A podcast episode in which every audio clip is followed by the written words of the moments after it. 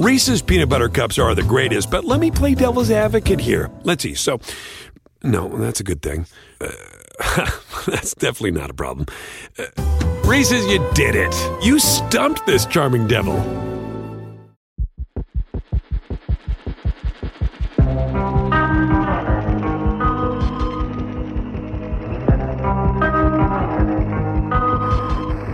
Você já se perguntou como nasce o som? O som é produzido quando uma fonte, como a voz humana ou uma guitarra, faz vibrar o ar em torno dela.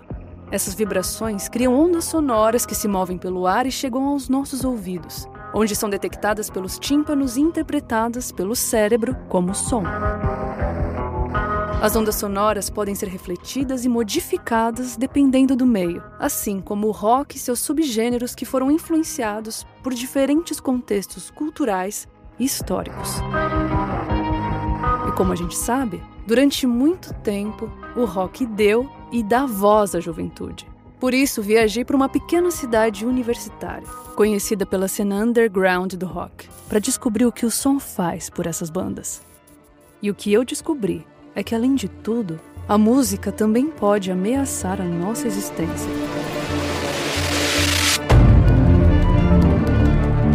Nome é Daniela Tavares e esse é o podcast O Ruído. Em outubro, no feed do Mundo Freak em todos os agregadores. Te vejo lá.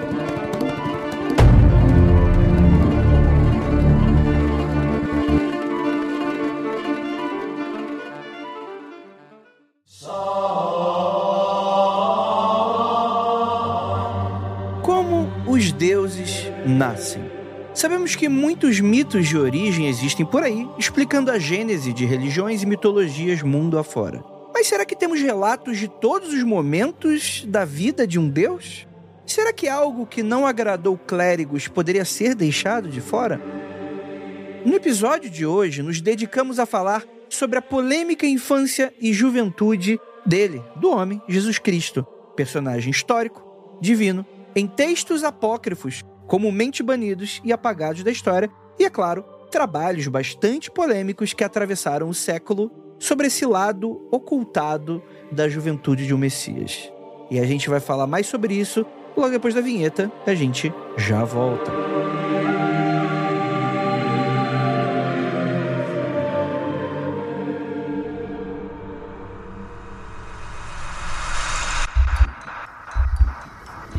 Nada de errado com seu áudio.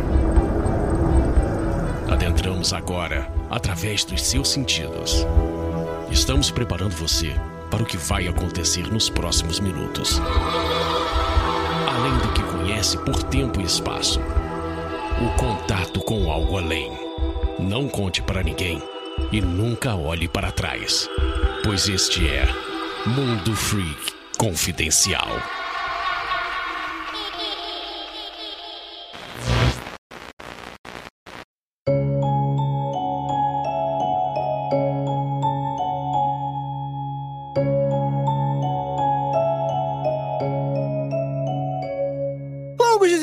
Noites, queridos ouvintes. Está começando mais um Mundo Freak Confidencial. E hoje vamos falar dele, do homem, do homem, Cid Moreira. Mas se bem que ele era adolescente, né? Então a voz devia dar aquela falhadinha. O homem, Cid Moreira. Eu sou André Fernandes. Teremos Jesus adolescente hoje, tudo aquilo que a igreja não quer que você saiba. Para me ajudar, temos aqui ela, Tupa Guerra. Ó, não pode dizer no fim desse episódio que eu ganho dinheiro da igreja pra defender Jesus histórico, viu? Fica a dica. Mas assim, você ganha dinheiro da igreja, ponto. Não, O que você faz com isso, eu não sei. O que, que você faz? eu, eu não ganho dinheiro da igreja. Inclusive, Não? eu tinha, não, eu tinha um amigo que acusavam ele constantemente de ser pago pelo Vaticano. Ele falava, pô, se, se o Vaticano me pagasse pra eu, biblioteca, pra eu mentir, eu mentia pro Vaticano até, mas não acontece. Não seja por isso, né? Jaminho de graça. E temos aqui também nosso queridíssimo Marcos Keller. Vou te falar que Jesus Jovem parece nome de grupo, tá ligado? De, de igreja mesmo. Jesus Jovem. Deve ter alguma escola, algum grupo com esse nome, com certeza. E já Young Jesus parece o grupo de super-herói ruim ou banda punk, né? Tem tudo isso. Acho legal, acho legal. Exatamente. Temos também aqui ele, que vem lá das profundezas, o réu. Ei, irmão, vamos seguir com fé tudo que ensinou o homem de Nazaré. O jovem de Nazaré. Lembra dessa música, né? Claro. Só velho que lembra dessa música. Ei, irmão, vamos seguir com fé. Tudo que ensinou o homem de, De Nazaré. Anos 90 traumatizou muita criança com a sua religiosidade. Eu acho que todo fim de ano tocava essa música em algum canal de TV, sempre tinha, tipo assim, os artistas fazendo coro e dançando essa musiquinha. Não lembro do contexto, o que que tocava e tal, mas essa música existiu com toda certeza. Não, e ela tocava muito. mas antes da gente falar sobre, afinal de contas, quem era o Jesus adolescente? Porque, galera, várias fofocas. Vamos descobrir hoje se, criança vai pro inferno. Galera, antes da gente continuar esse papo, eu tenho alguns recadinhos bem interessantes pra dar. Primeiramente, você deve ter escutado no início desse podcast esse teaser fantabuloso que a gente lançou sobre o nosso especial de outubro. Mas por que a gente tá falando dele no início de setembro? Justamente porque a gente tá visando financiá-lo e a gente pede encarecidamente a ajuda de vocês ouvintes. Dessa vez vai ser tudo ou nada. Caso a gente não consiga bater a meta, a gente não vai ter especial de outubro e a gente vai procurar viabilizar esse projeto em alguma outra oportunidade. Mas ó, eu já tenho uma excelente notícia. O primeiro dia, que foi na segunda-feira da semana da data de publicação desse episódio, a gente já fez mais de 30% da meta total em apenas um dia. Teremos 45 dias de campanha, uma campanha um pouquinho mais encurtada. E caso você goste muito da gente, quer ver esse especial saindo do papel, você sabe, com aquela qualidade de sempre, com aquela trilha sonora envolvente, Poxa, é um projeto que, cara, sem brincadeira, sem brincadeira, eu não vou falar nada. Não, posso falar nada, mas o teaser eu acho que já fala por si só. Como vocês já devem estar imaginando, o teaser, ele é apenas um material muito pequeno que a gente tem ainda. Nós ainda estamos conversando com os atores e finalizando um roteirinho, um detalhezinho de roteiro ou outro, fazendo as trilhas e isso tudo dá um trabalhão. Então, por favor, catarse.me barra o ruído. Caso você não consiga digitar agora, você volta esse podcast ou então vai no post desse episódio lá no mundofreak.com.br ou no descritivo em todos os agregadores vai estar lá pra você ver. E ó, já que por enquanto tá sendo bastante sucesso, a gente já começa a pensar em meta estendida. Então, quanto mais vocês apoiarem, mais metas a gente pode ir liberando. E as recompensas, galera, tem muita coisa exclusiva que você só vai ver ali. A gente tá lançando uma caderneta física com um pôster maravilhoso. A gente vai estar lançando um workshop de produção, divulgação de podcast, vai ter um workshop comigo de criação de universo e personagens. E ó, eu vou dar aí a oportunidade pra você que é produtor de conteúdo, pra você que é influenciador, pra você que tem uma lojinha, pra você que tem um empreendimento, pra você que tem uma marca. Fica de olho, porque exclusivamente nessa campanha de financiamento coletivo, a gente tá fazendo uma série de promoções para anúncios para você aparecer aqui no feed do Mundo Freak. Então é a oportunidade de você entrar em contato com dezenas de milhares de pessoas que podem curtir aí o teu conteúdo, o teu produto, a tua marca. Então, olha lá, presta bastante atenção, tá lá nas recompensas e vai ter tanto, caso você queira que a sua marca apareça no podcast O Ruído, que vai ser o especial no final de outubro, tanto para aparecer aqui no Mundo Freak Confidencial como um anúncio, vai ter algumas regrinhas lá e, cara, dá uma lida lá bonitinho pra você ver se entender. Se você tiver qualquer dúvida, a gente vai ter, vai estar disponível aí pra gente tirar qualquer coisa, contato arroba mundofreak.com.br ou entre em contato com a gente nas nossas redes sociais. Então, é uma oportunidade, a gente tá fazendo um valor bem diminuto porque a gente quer, a gente quer financiar, a gente quer, poxa, aqui compartilhar essa conquista com vocês, a gente tá oferecendo aqui como um presente também, né? E pra finalizar aqui o recadinho e a gente continuar com esse papo que ficou, galera, já peço desculpas aí, não queremos ofender ninguém. ficou muito bom o papo, assim, bastante divertido, com aquele jeito que você já conhece lá do Mundo Freak. E aí, falando com você pessoalmente, siga a gente nas nossas redes sociais, arroba Mundo Freak em todas as redes sociais, tirando o Twitter, que tá arroba Mundo Freak, tá? Deem uma olhada lá. E também, é claro, a gente tá sempre precisando de financiamento, não apenas pro especial. Então vai lá no apoia.se barra confidencial e galera, vocês já ajudam a gente pra caramba todo mês ali com esse financiamento recorrente. E olha, mandar um beijo pra todos vocês que ajudam a gente, tá bom? Está sendo bastante apreciado todos os seus RTs, seus comentários, pra você que nos apoia e por aí vai. Então é isso, vamos voltar aqui pro papo? Porque afinal de contas, né, a gente tem que falar aqui de Jesus e também de outros textos apócrifos. Então, bora lá.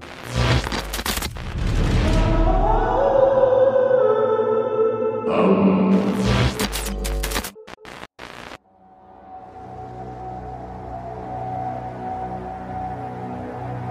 quem não sabe, Jesus foi um cara, histórico ou não, não vamos entrar aqui nesse debate aqui, porque acho que é um pouco irrelevante aqui na questão toda. Ele é uma, ele é uma figura bastante emblemática, obviamente, para o, todo o Ocidente. É nada. Se você eu não digo, o ouvinte vai ficar morrendo sem saber, né? Não acredito.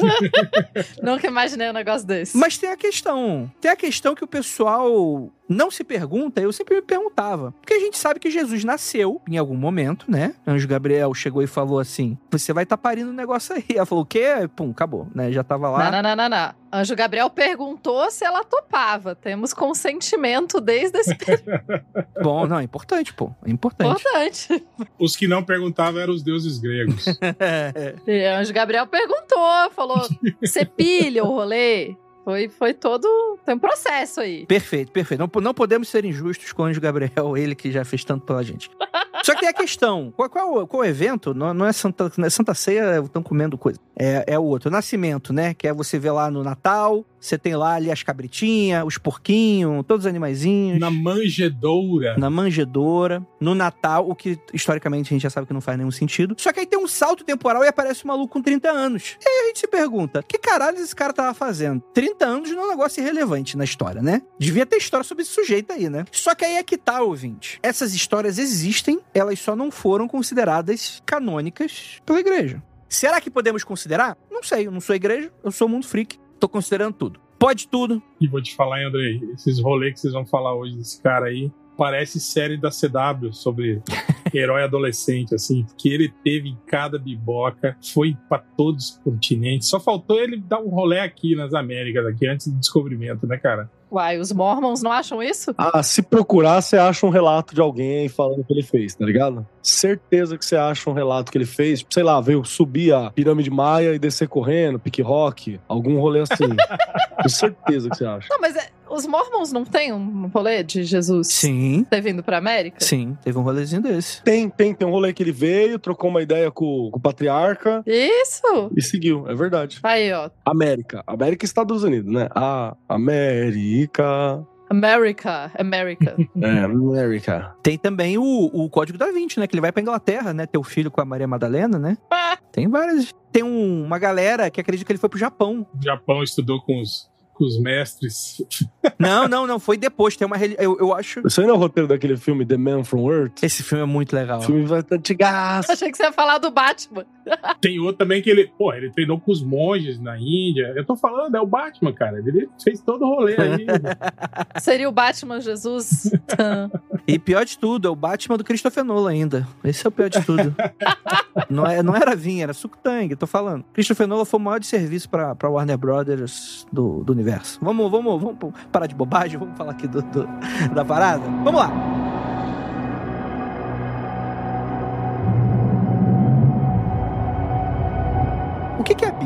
A Bíblia é um conjunto de textos de séculos de diferença entre eles que foram ajuntados e aglutinados. Inclusive, diversos desses textos estavam em traduções diferentes, né? Você vai ter lá o hebraico, o grego, o latim, e aí você vai ter diversas dessas fontes diferentes, né, Tupá? De forma básica.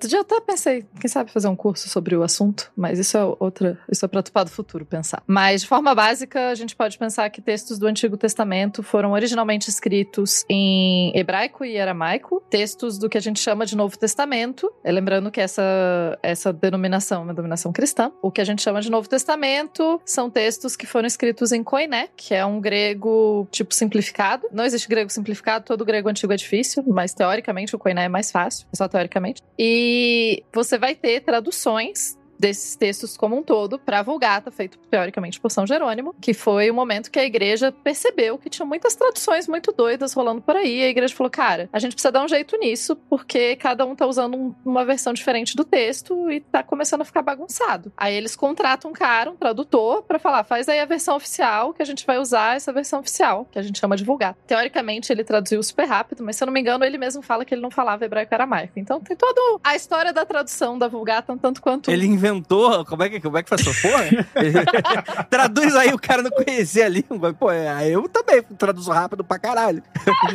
Essa não é a versão que você tem uns rolês tipo, sei lá, unicórnio? Não, Tem umas não. paradas assim escritas? Não, não.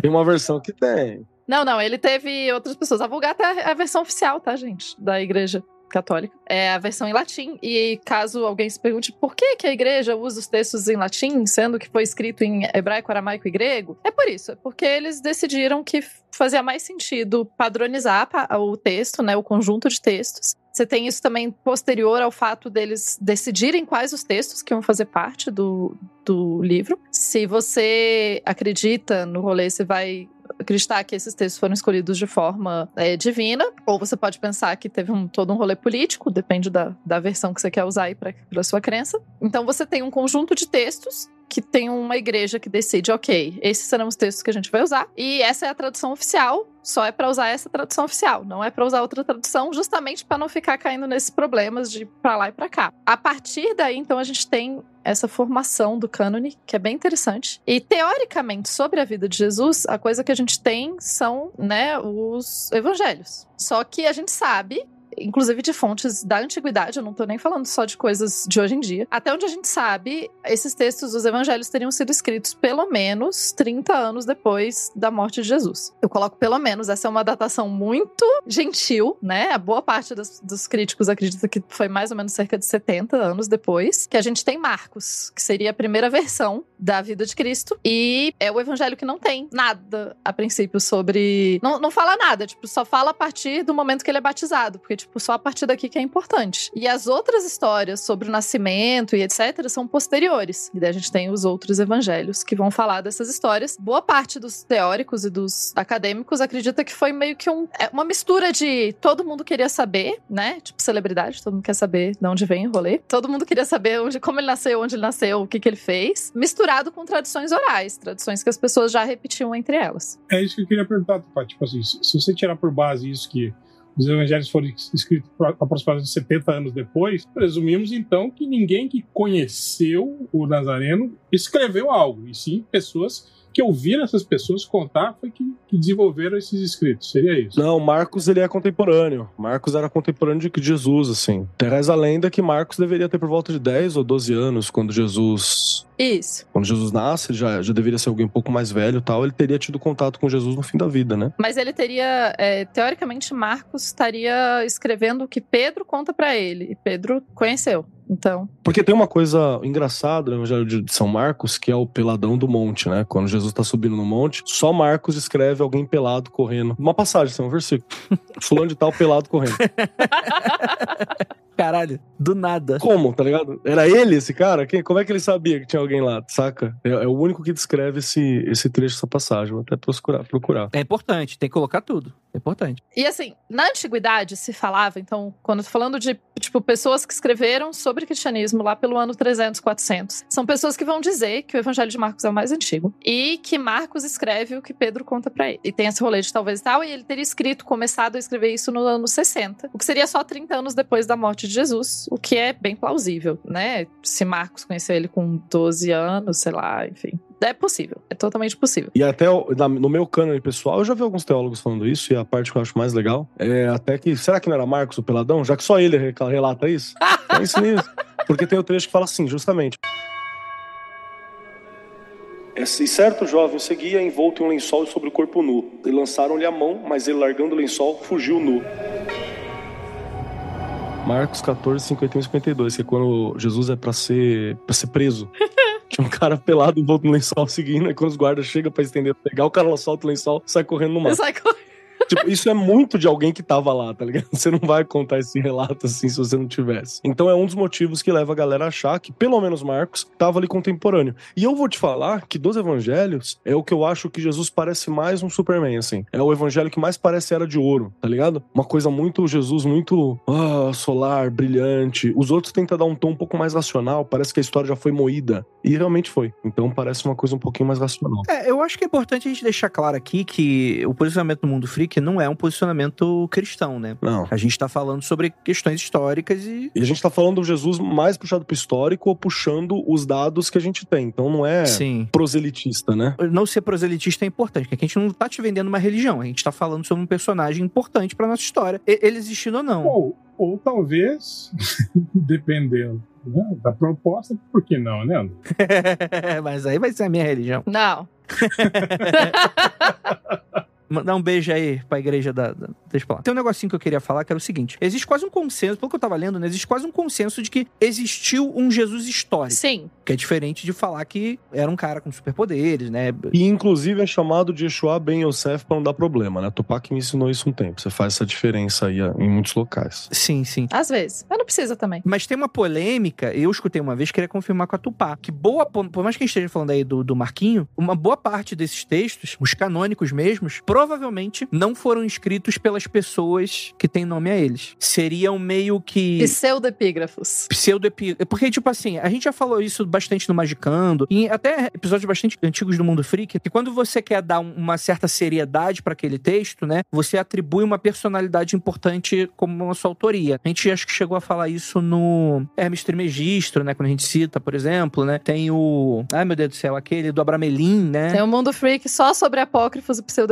É, então, é nesse sentido e tal. Mas é que a gente não tá exatamente falando que é a parada que não, não existe, a, a sua fé não tem nada a ver e tal. Não, nada disso, ouvinte. Continue ac- acreditando na tua fé, isso é pouquíssimo importante. Fé é fé e visão histórica é visão histórica. Mas é muito interessante, porque se são pessoas que não conviveram com Jesus, são pessoas escutando a história de terceiros, né? O que dá pra gente uma questão aí envolvida do quanto verossimilhança teve com a história original. Assim, é claro que multiplica peixe, eu não acredito que rolou, né? né? Transformar, sei lá, né? Não tava lá pra, pra ver, né? São também tá incrédulo. Mas, ao mesmo tempo, é difícil a gente saber exatamente, né? E como o próprio que ela tava falando, existem visões que não é que são diferentes, mas você vê ali que o, cada autor, ele, ele vai trabalhar um aspecto específico da história de Jesus, ele, ele dá uma, tem uma estética diferente. É uma coisa bastante interessante que vem da, do fato da Bíblia não ser um produto que foi cuspido tudo junto, né? É um negócio que ele foi meio que ajuntado vários textos que estavam rolando na época. Alguns foram considerados canônicos, outros não foram considerados canônicos, né? Isso. E assim, isso que o Andrei falou é muito importante da gente saber que o que a gente está comentando aqui não é um ataque à religiosidade de ninguém ou a não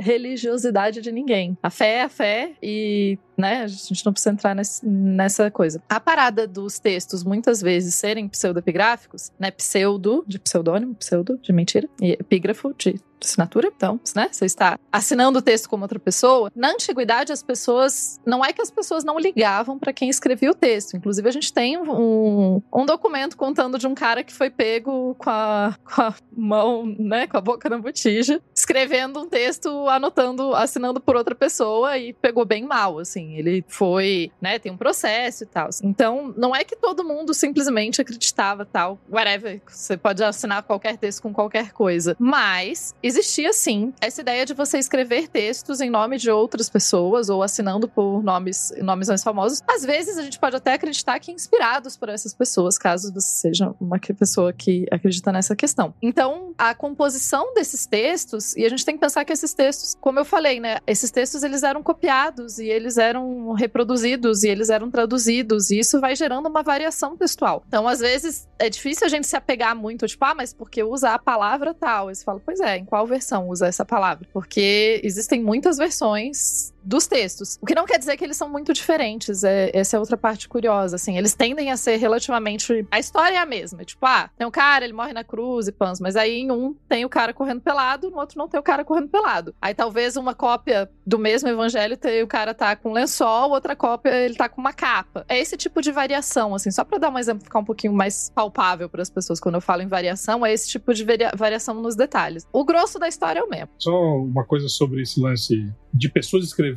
assinando por outras. É lógico que tem esse caso, como a Tupá falou, de, de falsificações mesmo, né? Mas era um processo relativamente comum, historiograficamente falando, nessa época, porque você tinha uma incidência muito grande de analfabetismo, por exemplo. Você provavelmente, muitos desses seguidores de Jesus não sabiam escrever, não, não tinha como, entende? Transformar isso tudo em escrito. Então, outras pessoas que tinham essa habilidade especial faziam isso, né, em nome dessas pessoas. Posso nerdar um pouco bem rapidinho? Porque essa parte é muito interessante. Mas aí vai virar Nerdcast isso aqui.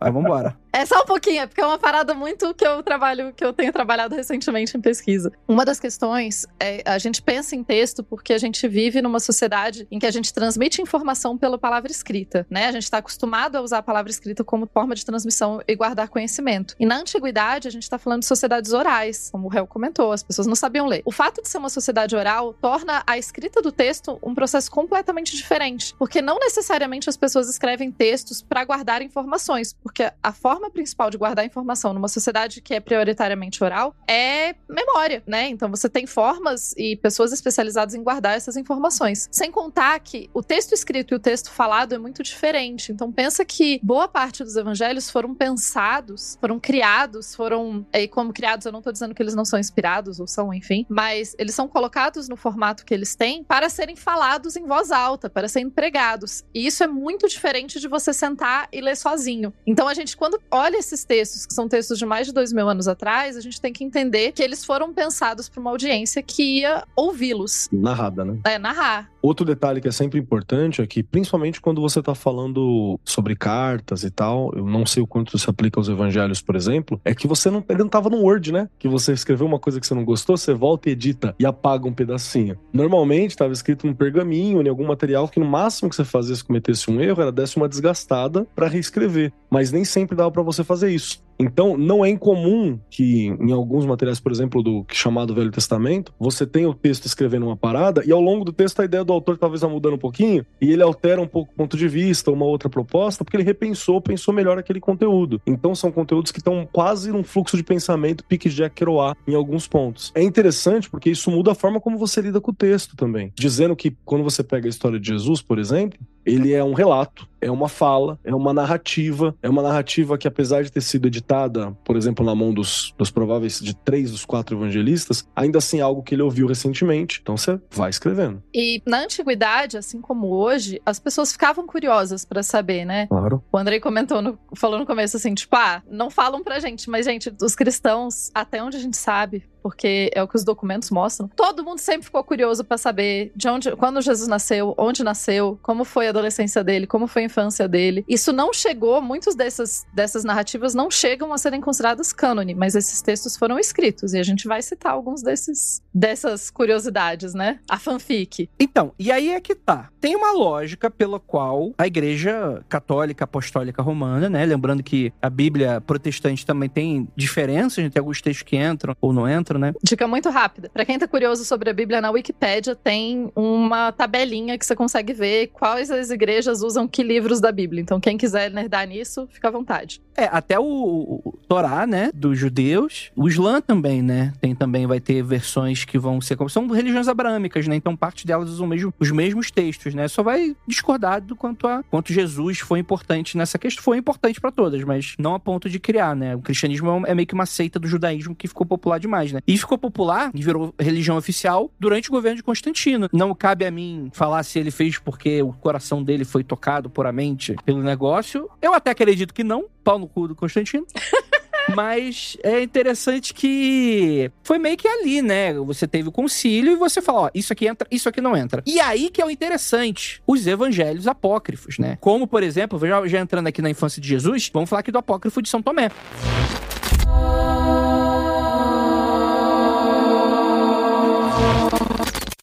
Reese's peanut butter cups are the greatest, but let me play devil's advocate here. Let's see. So, no, that's a good thing. Uh, that's definitely not a problem. Uh, Reese's, you did it. You stumped this charming devil.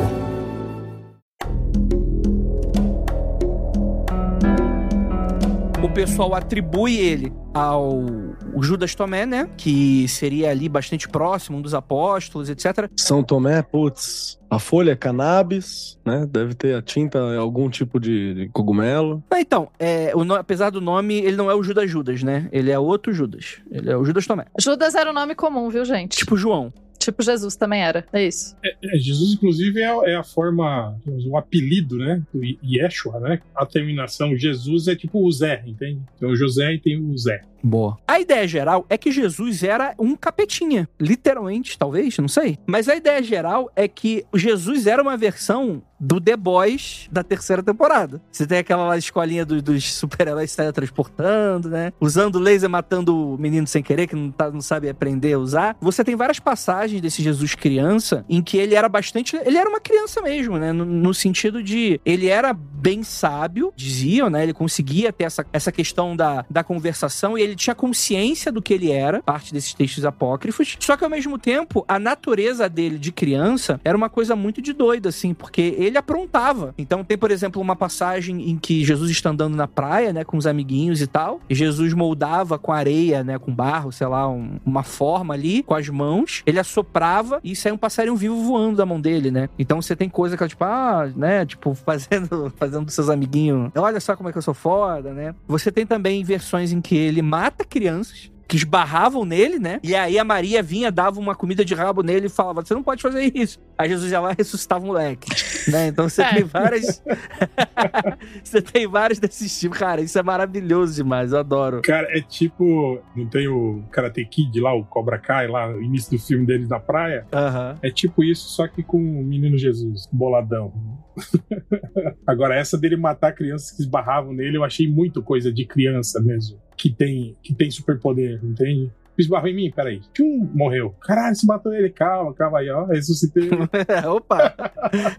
Cadê a moeda, né? Aí o moleque voltava vivo. Quem não faria isso? né? Fala a verdade. Se você fosse criança e tivesse você não ia fazer isso. Porra, faria isso adulto, não vou fazer criança? Tá doido. Epa, esbarrou em mim, adeus. E para dar uma base interessante para as pessoas, esse texto ele era um texto muito popular na antiguidade, ou pelo menos até onde a gente sabe, né? Como a gente sabe disso? Sobreviveram relativamente bastante cópias. Então, ele era um texto que circulava. Ele era um texto que muita gente conhecia. Ele não virou um texto canônico. Esse texto tem bastante estudo sobre ele, de qual é, né? Desde que, sei lá, desde sempre tem cristão estudando esse texto aí e tentando entender por que diabos alguém escreveu um texto dizendo que Jesus matava as crianças e ficava fazendo passarinhos. Uma das principais teorias é que ele. Essas eram tradições que as outras pessoas comentavam, assim, eram tradições populares e a galera comentava esse rolê. E uma outra teoria interessante é entender esse texto como um texto pensado, quase uma fábula de criança mesmo, como um texto pensado para ser ouvido por crianças. Que a gente tende a achar que, né, antiguidade não tinha. Então tem alguns pesquisadores que vão sugerir que esse texto, na verdade, tenha sido pensado para crianças e como meio que uma forma de, de ensinar para crianças e, tipo, o certo e errado e coisas do tipo, assim. Tipo, não pode matar o amiguinho. Tá bom, não pode. Você tem passagens como aquela, tipo assim, o o Jesus se perde de Maria, e aí Maria vai procurar ele e acha ele num templo. Aí o moleque tá lá palestrando, tá metendo, sabe aqueles garotos que ensina Bitcoin com t- 12 anos de idade? Tava o Jesus ali ensinando os caras lá. Criança palestrinha. Aí Maria vem já com falava, ô Jesus, vamos parar de sacanagem aí, né? Palestrinha e cheio das mitadas, né? Jesus sempre foi um cara metido nas mitadas. Você pega o Jesus adulto, quando os fariseus estão tentando fechar Jesus pra ver se ele xinga Roma, pros caras botar o peso de Roma nas costas dele, ele tá sempre metendo um. Sei lá, os fariseus chegam. É certo pagar imposto pra Roma? Essa parada opressora? Ele fala, tá a cara de quem na moeda? A moeda tá a cara de César. Então, se tá a cara do César, é do César, né? Você dá pra Deus o que é de Deus, dá pro César o que é de César. Que é pra não se indispor com Roma, porque se indispôs com Roma, você morria, né? Você era preso, principalmente se você não fosse romano. E desde criança, você já vê Maria chegando e fala assim: ai, tava preocupado com você, Jesus, como é que tava? Jesus mete um, tô na casa do meu pai, pô, estudando, onde mais eu vou estar? Na igreja, né? Já tomava uma na boca, ali mesmo. Já abusado, né? Se fosse a minha avó, se fosse a minha mãe, tu já tomava um que você aprendia logo depois e falava assim: desculpa, tá ligado? É isso. Caralho, o que esse moleque deve ter tomado de sova da, da, da Maria não deve estar escrito. é por isso que tiraram o cara. Tiraram essas partes aí. a chinelada que tomava. Ai, cara, mas é muito doido isso, né? Porque você tem diversos desses episódios, né? Você tem um episódio que eu acho que é de uma. Não tá aqui na pauta, mas eu lembro disso, que foi o o Jesus teria amaldiçoado uma figueira, mas eu não lembro se era o Jesus criança. Não, isso ele já é grande. Já é grande. Então, então já pode, já. Então Jesus continuou, hein, gente. Isso aí não era só pequeno, não. Não, ele, ele metia vários loucos, tipo, os porcos lá, quando ele manda os demônios pros porcos, que era propriedade privada de alguém, os caras ficam puto com ele, que ele meteu o demônio nos porcos. Sempre foi um cara que. E acho palha. É, ele tava metendo louco, né? Sempre foi. E da figueira é que ele fica puto que não tem, não tem figo pra ele comer a hora que ele quer. Aí ele amaldiçoa a figueira, a figueira seca, morre. Mas né, gente, a Bíblia tem também, tem aquela passagem fantástica do, do profeta que amaldiçoa as crianças e daí saem ursos da floresta e matam 40 crianças. Porque as crianças chamaram ele de calvo. É, de calvo, né? Eu, eu gosto dessa parte quando aparece no TikTok, que eu, eu gosto de olhar os comentários, né? Eu falo, não, mas tá certo, porque na verdade não eram crianças, eram jovens de 16 anos. Eu falei, ah, bom. Ah, bom. Aí ah, pode. bom, ah, bom. Então tá certo, né? Então mata aí a galera, tá tudo certo. Então aí tá show de bola.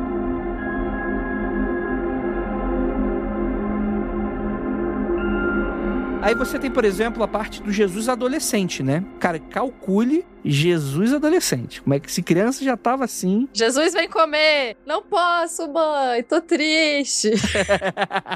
Exatamente, né? E a vida, a vida dele é contada até os 12 anos. Depois disso, existe uma lacuna de 18 anos das escrituras que foi preenchida com várias suposições e teorias, coisas assim. Outras histórias, e aí é aquela parte daquelas teorias que a gente estava falando, né? Que o pessoal fala que o pessoal, Jesus foi pra Grã-Bretanha, foi pro Oriente aprender, né? E aí voltou com, a, com as filosofias todas. E é interessante porque as idades de 12 e 29 anos têm um significado bastante importante para o judaísmo no período do Segundo Templo, né? 13 é a idade do Bar Mitzvah, a idade de maturidade secular, e 30 a idade de prontidão para o sacerdócio, embora Jesus não fosse do, do povo de Levi, né? Dizem que foi nessa fase que Jesus teria chegado à conclusão que queria seguir a missão de revelação, de colocar em prática os planos que estavam destinados a ele, de ser o, Neo aí da Matrix, né? É importante a gente lembrar também que o conceito de infância e adolescência é um conceito contemporâneo. Ele não é um conceito que se aplica à antiguidade. Na antiguidade, você não tem a ideia, a adolescência não existe. Você, tipo, nasce e, se eu não me engano, no período do segundo templo, você nasce, você é, tipo, um adulto pequeno, aí depois você é um adulto grande. É isso, assim, não tem uma diferenciação. Essa ideia de que existem fases da vida e você é criança, você... isso é uma construção contemporânea, assim. Então, a ideia de, tipo, ai, com do... de 12 a 18, ele era adolescente, como... isso, sei lá, últimos 60 anos que a gente começou com essas ideias de adolescente e tudo mais, assim. Esses conceitos não são conceitos históricos. Então, na antiguidade, as pessoas não teriam visto esses anos como necessariamente, tipo, adolescência. Eles teriam visto como uma fase Tipo, ele era adulto. 13 anos, adulto, ótimo. É um jovem adulto, né? Alguma coisa nesse sentido, né? É, um jovem adulto. Mas a gente usa adolescente hoje em dia para falar, mas assim, só para todo mundo ter isso em mente, de que não são conceitos que existiam. É, porque independente disso, você tem essa lacuna. Então as pessoas especulam, né? Tem umas teorias que falam, por exemplo, essa lacuna é devido ao falecimento do José, que seria o pai postiço dele, né? Que teria aí sido uma marca bastante de introspecção, tem aquele momento de. Acho que até arquetípico típico, né? Aquela a morte do pai material, né? Então você vai em busca do seu da sua própria origem, coisas nesse sentido. Então tem vários estudiosos que vão um pouquinho nessa levada aí, né? E tem as teorias sobre os segredos do Vaticano também, né? Que vários estudiosos e acadêmicos afirmam esses anos ausentes poderiam, assim, esconder informações acerca do cristianismo, né? E questionar por que que tem esse silêncio, né? Desses 18, 18 anos aí de Jesus, né? Então existem algumas teorias que falam sobre isso. Mas, assim, fica naquela, naquela coisa da teoria da conspiração, né? Tanto que vários dos apócrifos, eles são achados recentes. Então, acho que também não faz muito sentido você ter tanta coisa que ah, a igreja tá escondendo uma parada por tanto tempo, né? Sendo que tem várias possibilidades desses manuscritos aparecerem em algum momento. A piada recorrente, gente, entre quem estuda o período, é que se o Vaticano esconde as coisas é porque a biblioteca deles é meio, mal, meio bagunçada. Foi mal aí, pessoas que trabalham no Vaticano.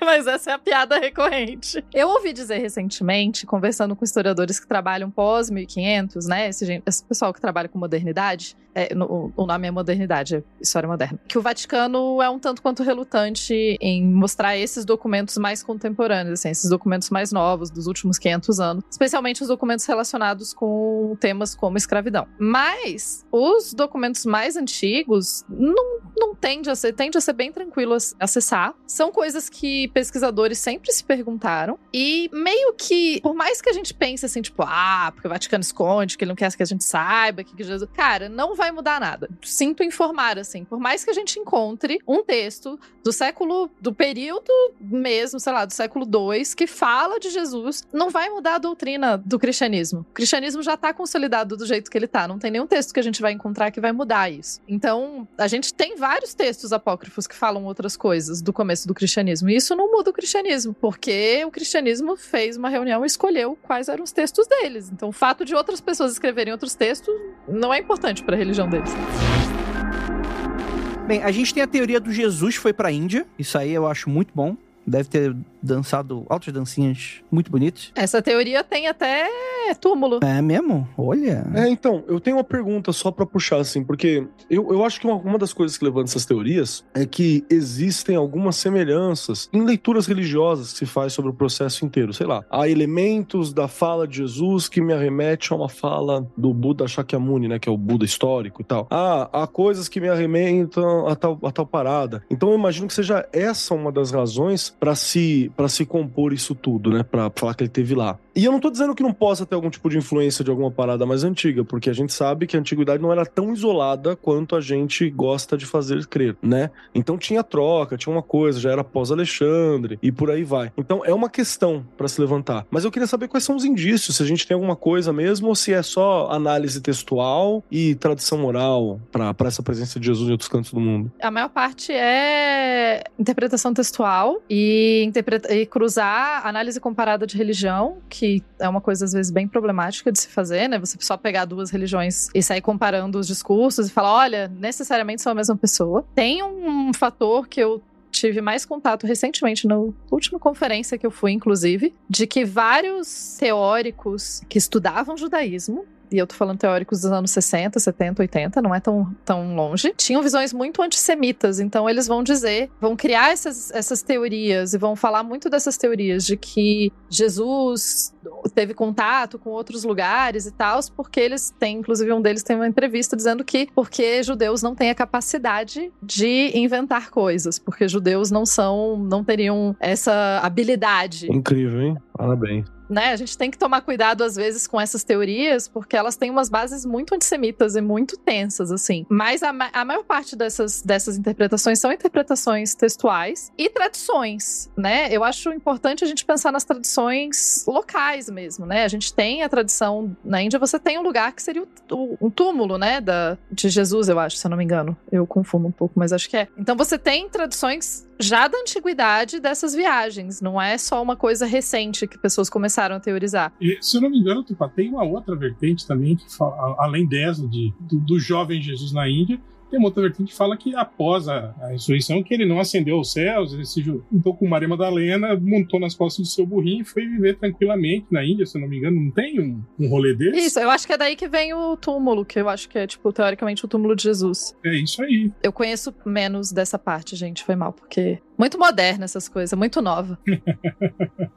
Mas outra coisa que a gente tem que ter também um pouco de a consciência de que, tipo assim, cara, a gente tá falando de um período que é a, a, a criação da figura mítica, né, de Jesus. Então era muito comum esse tipo de relato de feitos incríveis, né, de, de, de histórias orais surgindo sobre a juventude desse cara, que ele fez isso, que ele fez aquilo, e começarem a atribuir a essa figura todo esse aspecto mítico, né? E isso, querendo ou não, é, vira uma tradição oral que eventualmente vai ser registrada, escrita de alguma forma, né? E acaba isso, né? Virando essa coisa que você mesmo falou, André, no início, de a gente não ter como saber se isso é canônico ou não é, até que ponto isso é, é só um conto de fadas sobre uma figura histórica ou não, entende? É, até porque, tipo assim, é uma, é uma coisa que é importante salientar que não, não, não seria impossível Jesus fazer uma viagem como essa no período. Um pouco difícil, é claro, dependendo se ele fosse comerciante, alguma coisa assim, talvez, né? Como o próprio Keller tá falando, a gente tem- como a gente aprende tudo em caixinhas na história, na escola, a gente tem noção como se for, cada nação fosse uma coisa fechada, né? A gente tava discutindo num extra do Magicando, falando que, por exemplo, tem uma galera que acha que, por exemplo, viking era tudo branco, sendo que tem túmulo viking com inscrição por Alá, com talismã islâmico, né? Que dá a entender que o cara não é. Não existe essa parada de terras que são ah, da mesma etnia ou com a mesma cultura. Ainda mais Roma, cara. Roma dominou metade do Ocidente, quase todo o Ocidente. Foi da Inglaterra, chegou ali nos nórdicos. Você tem um monte de coisa que eles foram. Você tem. Então, assim, falavam-se muitas línguas, tinham muitas crenças dentro do Império Romano. E você tem trocas comerciais, né, também. Eu concordo com você que comerciantes e membros do exército poderiam ter mais facilidade com isso.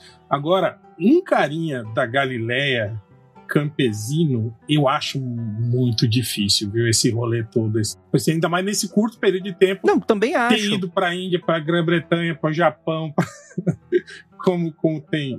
É, não, por qual motivo ele faria isso? Novamente, se ele fosse um comerciante ou um pirata, né? Você já tinha. é, é, pirataria não é só Caribe. Você tem é, pirataria desde os fenícios, né? Você tem um monte de coisa aí. Se ele fosse um viajante, né? mas não é o caso do cara. Por que, que o cara vai tão longe, né, cara? Tu não precisa fugir tanto do Império Romano assim, né? Tipo, você vai na bimboca ali, ninguém mais sabe quem você é, né? Talvez. Mas não sei, se eu acho que você tem razão, assim. Acho que também não faz sentido, não. Mas é que eu falo, tipo assim, não é, não, não seria impossível. E uma coisa que muita gente esquece: muitas dessas culturas beberam de si mesmas em algum momento, assim, né? Você tem o Egito, que foi bastante importante também. É, Roma compartilhou muito da cultura com a Grécia. Não seria impossível você ver textos como esse, diferentes, assim. Eu acho que até podia ser uma parada que Jesus possa ter entrado em contato sem necessariamente ter viajado. Você poderia ter um texto, não acho que seria impossível um texto indiano de é, cair para cá, por exemplo, com um comerciante. Não é nem um pouco impossível. Ah, mas entender é, né? É, então. Entender já era um pouco mais complicado. Mas assim, as histórias viajam, né, cara? Você tem uma, você tem uma conversa. Eu, eu não acho mesmo que era,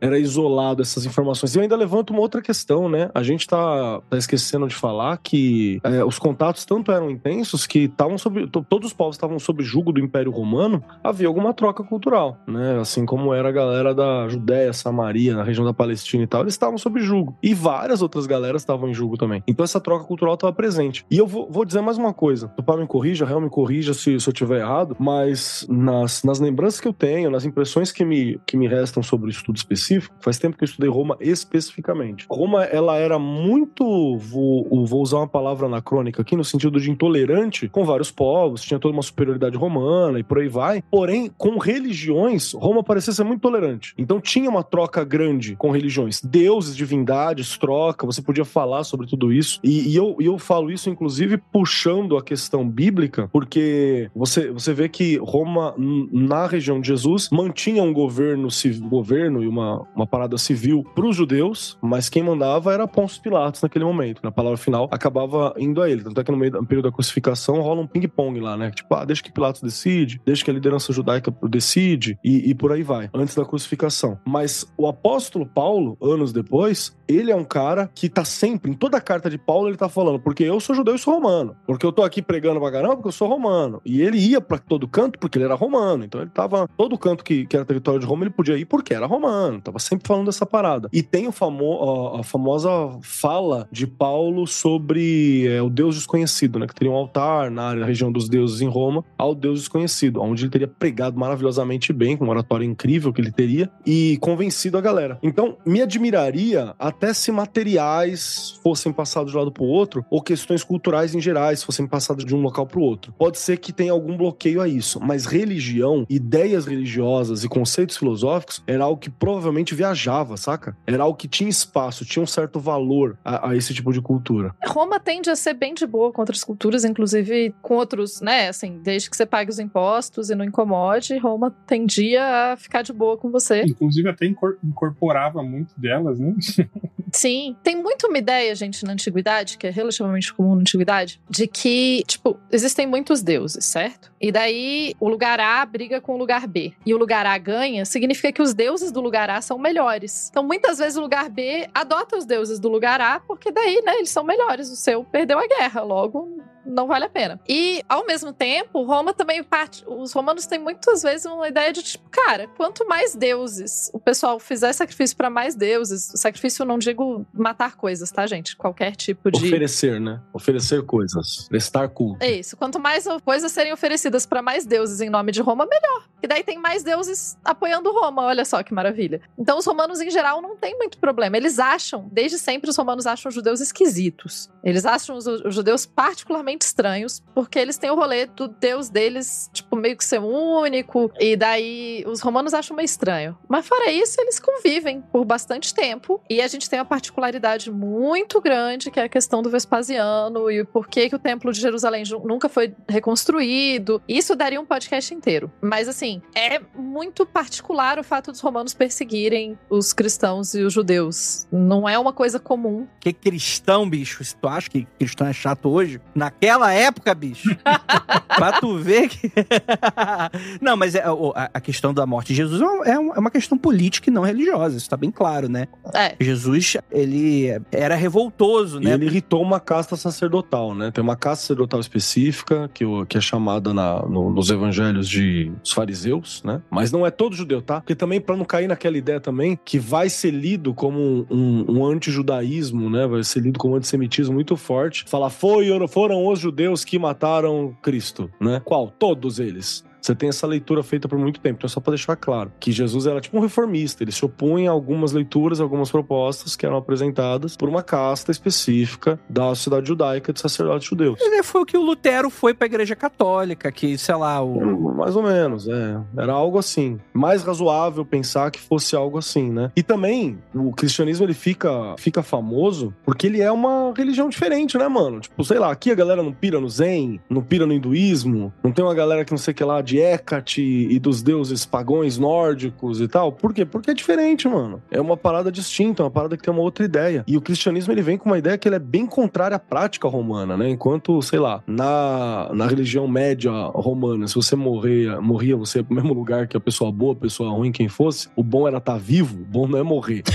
Morrer é paia. Vivo é legal. Vivo você bebe, faz suruba, mata os outros, conquista lugar. Vivo é legal. No cristianismo você tinha todo um rolê que a galera né, não tinha medo de morrer. Eu vou ou reencarnar, aquela altura tinha vários grupos que achavam que eu vou voltar em breve, e ou eu vou pra um paraíso, né? Então são ideias que eram bem alienígenas, bem distintas do mundo romano. Isso, isso que também ajuda a chamar a atenção. É, e era uma coisa que até a galera zoava na época, né? Que, que cristianismo era coisa de, de, de escravos e de mulheres, né? Exato. Tinha essa fala. Porque era aquela religião do amor, de você abraçar quem, quem não pode, né? Os oprimidos, né? Coisa que virou o contrário hoje. Depois que Constantino colocou como religião oficial, fudeu essa porra.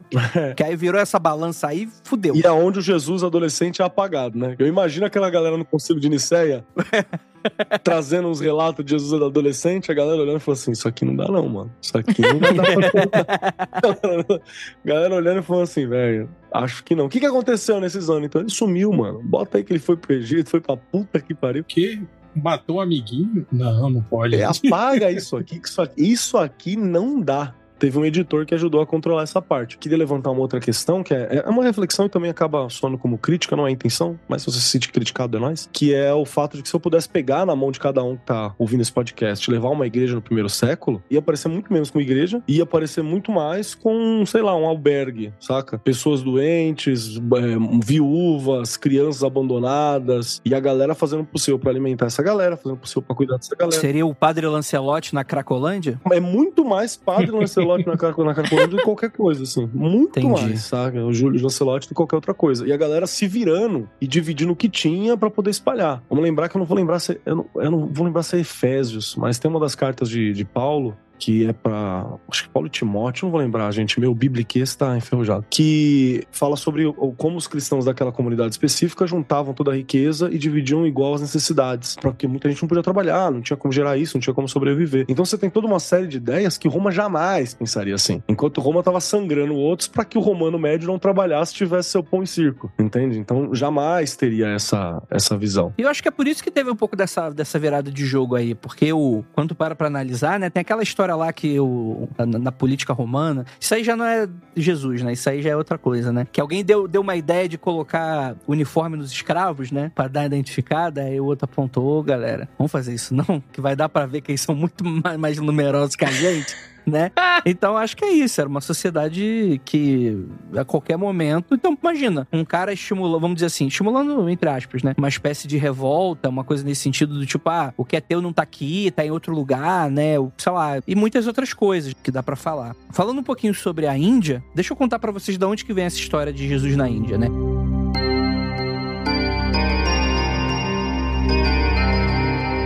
Gente tá falando aqui de 1894. A gente tá falando que do século XIX. 19, acertei.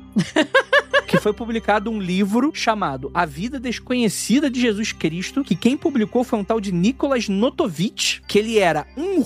Olha, olha o rolê. Edição do réu, o que mais que tem aí? Comentário da Tupá e a capa do Marcos Keller, né? Só a galera que dá pra você confiar. Cara, e- ele era um russo que estava morando em Paris. Olha essa ideia. E essa obra afirmava que, durante os anos perdidos da vida de Jesus, ele havia visitado a Índia e treinado com os monges budistas para ser o Batman. Claramente. Existe, existe um, um momento aqui que a gente pode pegar, né? De onde que vem, né? O legal é que isso aí já, já faz a gente imaginar que quando ele expulsou os vendilhões do templo, em vez de chicotados, ele tava usando, tipo, o, o chicote igual o Jackie Chan usa, tá ligado? Pega assim, chicoteia a cadeira e puxa, né? A cadeira vem, o cara tropeça. É, né? exatamente. É. Aí, ó, já, já, dava, já dava pra fazer uma cena melhor aí, ó, viu? É o Dessa, filme de ação aparecendo. dessa passagem aí.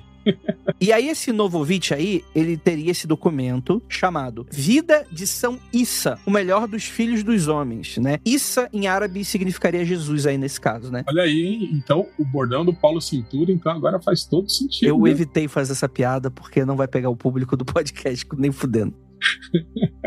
o que que acontece? O Novovich teria viajado pra Índia em um mosteiro. Ele tava com, com a perna quebrada, ele tinha se acidentado. E aí teriam mostrado essa vida de São Issa, o melhor dos filhos dos homens, né? Que de acordo com esse texto, seria falando que Jesus deixa a Judéia aos 13 anos, inicia aí uma jornada épica de autoiluminação, pretendendo aprimorar-se e aperfeiçoar-se no entendimento divino e no estudo das leis de quem? Do homem, do outro homem lá do outro lado, né? O grande Buda. Ele passou seis anos em Puri, em Rajgir, perto de Nalanda, antiga sede do aprendizado hindu. Então ele teria ido também pro Himalaia, passou o tempo em mosteiros tibetanos estudando budismo e através da Pérsia retornando a Jerusalém aos 29 anos. Ele fez aquele mochilão na Ásia. Foi isso que aconteceu.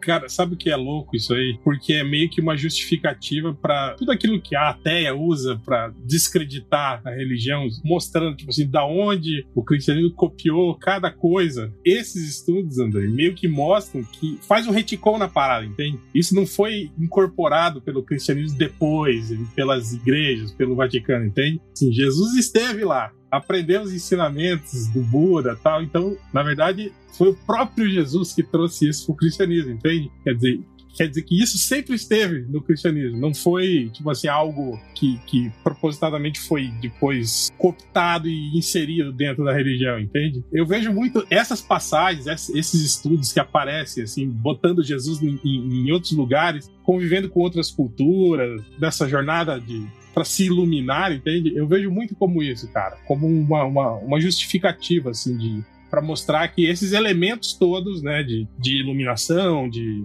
das outras religiões, não é que foram cooptados, e sim já estavam lá, porque Jesus andou por esses lugares e bebeu dessas fontes também. Com certeza. Então, eu, eu acho que é muito sobre isso, né? Do tipo, as pessoas elas querem um pouco achar essas lacunas, fica essa disputa, né? E eu acho isso muito louco, assim, porque se você não acredita no, na parte teológica da coisa, que é justo, você vai tentar decifrar por que, que esse cara tinha umas ideias tão diferentes. Mas talvez essas ideias talvez não sejam nem tão diferentes assim. Ele talvez tenha entrado com uma com outro tipo de ensinamento, que pra ele, né? Vou usar essa palavra aqui mais exótico, né? Apesar de eu não gostar dela, mas que talvez possa ter tocado ele de alguma maneira e ter inspirado ele em algumas, em algumas dessas questões, mas isso nesse sentido ele é muito interessante, principalmente do porquê que foram apagados, né, que a gente tá sempre debatendo aqui. Eu acho que nesse sentido é uma coisa bem clara assim. né? Eu acho que são textos que ficaram de fora justamente por mostrar que Jesus errava. O que pra mim é uma loucura você tentar esconder uma parada dessa, que ah, Jesus é Deus. Ok, né? Foi a versão do concílio que venceu ali todas as outras versões. E é o que a gente meio que tem como consenso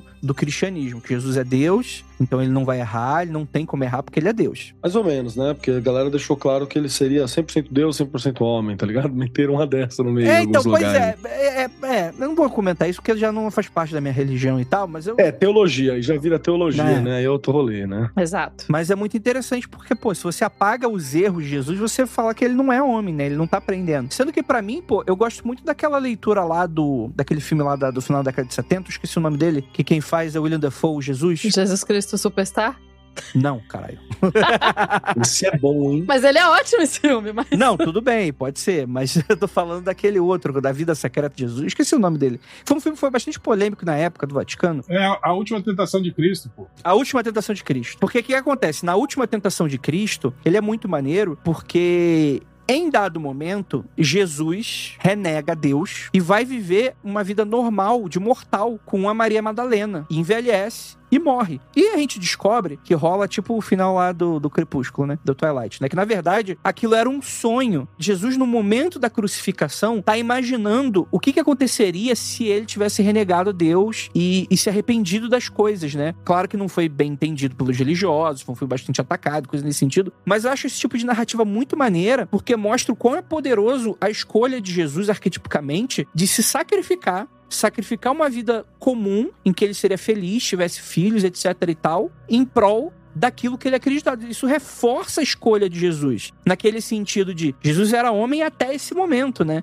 Então existe aí um momento de crescimento que para mim é, eu acho que cai muito bem com as coisas que eu acredito nesse sentido, né? Que vai uma jornada de aprendizado, né? Você tem aquele o, herói, né, inexperiente, que precisa aprender e por aí vai, blá, blá, blá, blá. Então, tipo assim, é, essa visão que ele que Jesus tem não é o, o que aconteceu, é uma visão do tipo que ele fica meio titubeado, do tipo, pô, será que vai valer a pena eu fazer isso aqui que estão fazendo? E ele continua. Então só mostra o quão é foda isso, né? E mostrar esses erros de, de Jesus, meio que você tira um pouco desse papel divino dele para a cabeça dessa galera. O que para mim não, não novamente, para mim não faria muito sentido. Vamos lembrar também que Deus muda de ideia várias vezes no Velho Testamento, né? Então acho que não é problema Deus mudar de ideia nesse sentido aí também. Não sei, eu acho difícil colocar a decisão de formação do cânone para um aspecto, assim, né? Do tipo, ah, excluíram por causa disso ou por causa daquilo. Eu acho que na época em que o cânone foi fixado, isso não era importante. É uma visão muito nossa achar que isso necessariamente é importante para a construção da figura, né? Eu acho que o que mostra, e eu tô baseando isso no fato do primeiro evangelho não trabalhar com o nascimento e o resto da vida de Jesus, isso muito provavelmente demonstra que a princípio isso não era relevante para a religião que estava sendo criada ali. Passa a ser relevante a partir do momento em que ele é batizado. Eu acho que não era relevante para a religião e para nada, né, historicamente, porque você não tem relatos sobre é, pessoas dessas idades, né? As pessoas dessa idade não eram importantes, né? Não faziam coisas importantes, né? Acho que é isso. O grande lance é esse, né? Por isso você não tem o jovem Buda. você não tem esse tipo de. Isso aí é uma característica muito específica do início dos anos 2000, que tinha o jovem Scooby-Doo, jovem não sei o quê, jovem não sei o quê. Tiny Toons. É, isso não é uma parada, uma parada muito comum, não. tipo, não tinha um, um, CEO da Disney naquela época pensando nisso, dentro da, Sim. E também eu tô pensando aqui, eu posso estar falando merda e tá tudo bem, um podcast, né? Qualquer merda que eu falar aqui vai ser menos do que muita gente tem falado por aí. Que é esse tipo de, de narrativa que vai se importar com o desenvolvimento mesmo ao longo da vida. Tipo, o jovem fez isso, tal, fez isso, que é esse. Como é que era em alemão? Bildungsroman, acho que é Bildungsroman, que é o coming of age, né? Esse tipo de, de estou envelhecendo e tal. Isso é um rolê que vai começar com Wolfgang von Goethe, né? É ele que é o cara que vai fazer aquela primeira história dos, anos de aprendizado de, de Wilhelm Meister, que é o primeiro que vai descrever a vida de alguém assim desde o começo, tá ligado? Senão não era, não era importante mesmo. Acho que a Tupá acerta muito nessa, nessa questão. Tipo, ninguém, ninguém ligava. Não é importante. A gente só vai achar isso como algo literário de valor, inclusive como gênero literário, né? Bem, bem mais pra frente, muito mais pra frente. Ah, mas esse negócio de gênero literário é importante? Claro, a Bíblia tem uma porrada de gênero literário lá dentro. Praticamente todos os gêneros literários importantes até o momento que ela foi escrita está lá, sabe? Eu acho que. Não sei se tem alguma coisa de fora da, de todos os gêneros que estavam em desenvolvimento no período. Pelo menos os gêneros literários que eram importantes para os judeus e posteriormente para os outros povos estão tudo ali. Tá, vamos lá. Inclusive tem, gente, tem poesia, tem, a gente estuda, a gente classifica e daí tem toda uma treta entre acadêmicos. De... Tem putaria se faz sentido classificar desse jeito, porque provavelmente não era a forma que as pessoas classificavam na antiguidade, enfim.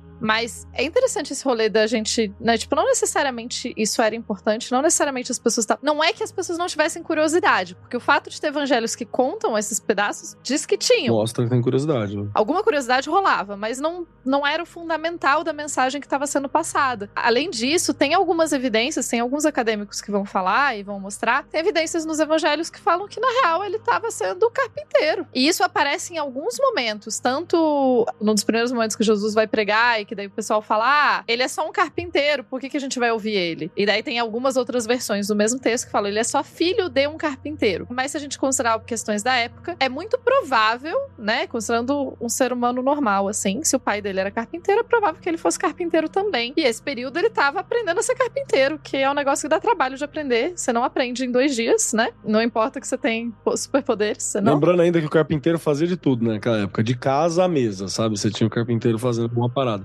Já pensou, hoje que a gente vai fazer isso? Assim, vamos fazer uma história em que Jesus constrói a própria cruz e ela volta lá no fim, tá ligado? É uma arma de Chekhov. Jesus construindo cruz aqui, lá no fim é a que vai ser crucificado. Isso é um rolê de hoje, né? Tem um coach que tava, viralizou outro dia, falando que Ah, ela vai. Jesus não é contra a pobreza, inclusive ele era rico, porque ele era carpinteiro. O pai dele era rico, né? Porque carpintaria era uma empresa, né? então fica aí o adendo aí para Empreendedor. Claramente rico. claramente rico. Carpinteiros eram ricos. E além disso, né, assim, você tem menções nos próprios evangelhos dizendo isso, que ele é filho de carpinteiro, enfim. Você tem, posteriormente, toda aquela questão que vai ser trabalhada, especialmente nas cartas, né, falando como Jesus teve que ser humano e um humano normal para poder depois ser divino, e então que ele teria essa parte da vida dele seria a parte humana em que ele não fez nada. Tipo, ele foi carpinteiro. E daí talvez por isso ninguém tenha escrito muita coisa, que é tipo, ai, daí ele foi carpinteiro. Aí ele, sei lá, aprendeu a fazer uma mesa. Aí ele aprendeu a fazer uma cadeira. Aí ele tipo, não era muito interessante. Que série merda, hein?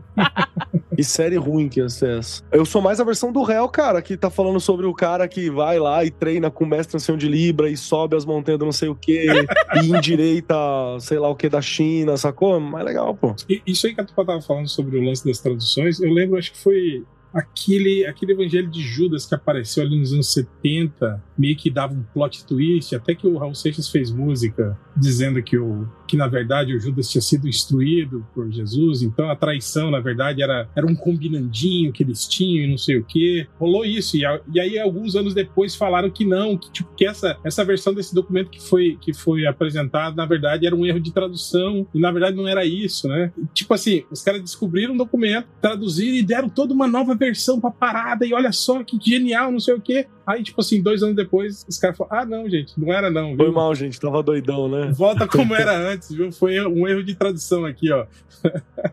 É, porque se você for ver, por exemplo, os textos no original, né? Mas isso eu acho que vale mais pro Antigo Testamento, né? Na, na parte hebraica, você tem muito daquela questão da gematria, que o pessoal fala que tem a Bíblia escondida dentro da Bíblia, né? Que na verdade, cada palavra ali tinha, tinham valores e que significavam outras coisas, né? Coisas desse sentido, né? Mas é o, é o tipo de coisa que é muito doida, né? Esses erros de tradução, por exemplo, lá. No Velho Testamento, talvez. No Novo é mais difícil, É, né? pois é, no novo é mais difícil. Porque nem, nem em hebraico foi escrito, né? Mas beleza.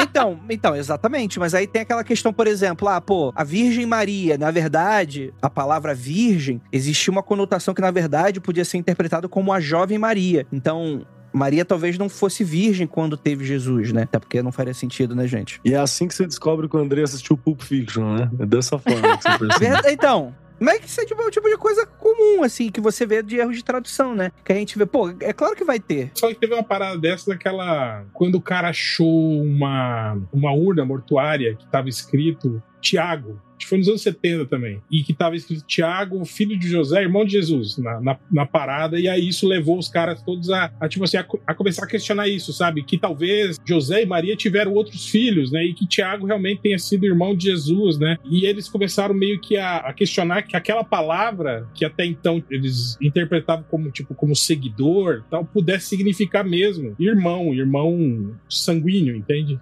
E tipo assim, e aí isso dava todo um novo panorama pra parada, assim, que daí você teria que, eh, pelo menos mais, mais outros dois ou três apóstolos teriam sido, teriam realmente eh, parentesco sanguíneo com Jesus, né? Umas paradas meio, meio loucas assim. Eu lembro dessa daí, acho que em alguma, alguma das aulas de teologia, pra quem não sabe, antes de ir pra história, eu fiz teologia por um tempo, eu troquei pra história na primeira formação. Me lembro de alguma aula de teologia que foi levantada essa hipótese, e aí é legal que a galera citava algum texto bíblico que falava sobre, sei lá, era um texto que Jesus estava ensinando, trocando uma ideia, e aí vem um Tiago ou mais alguém e fala assim: Jesus, tua família tá aí, né, querendo falar com você. E quem vem é essa pessoa que é desconfiado de ser da família. E aí o cara, Jesus fala: Não, mas Jesus dá a mitada dele, né? Porque, porra, mete, não, minha família é quem tá aqui, minha família é quem tá me ouvindo, dá essa mitada aí e, e segue o rolê.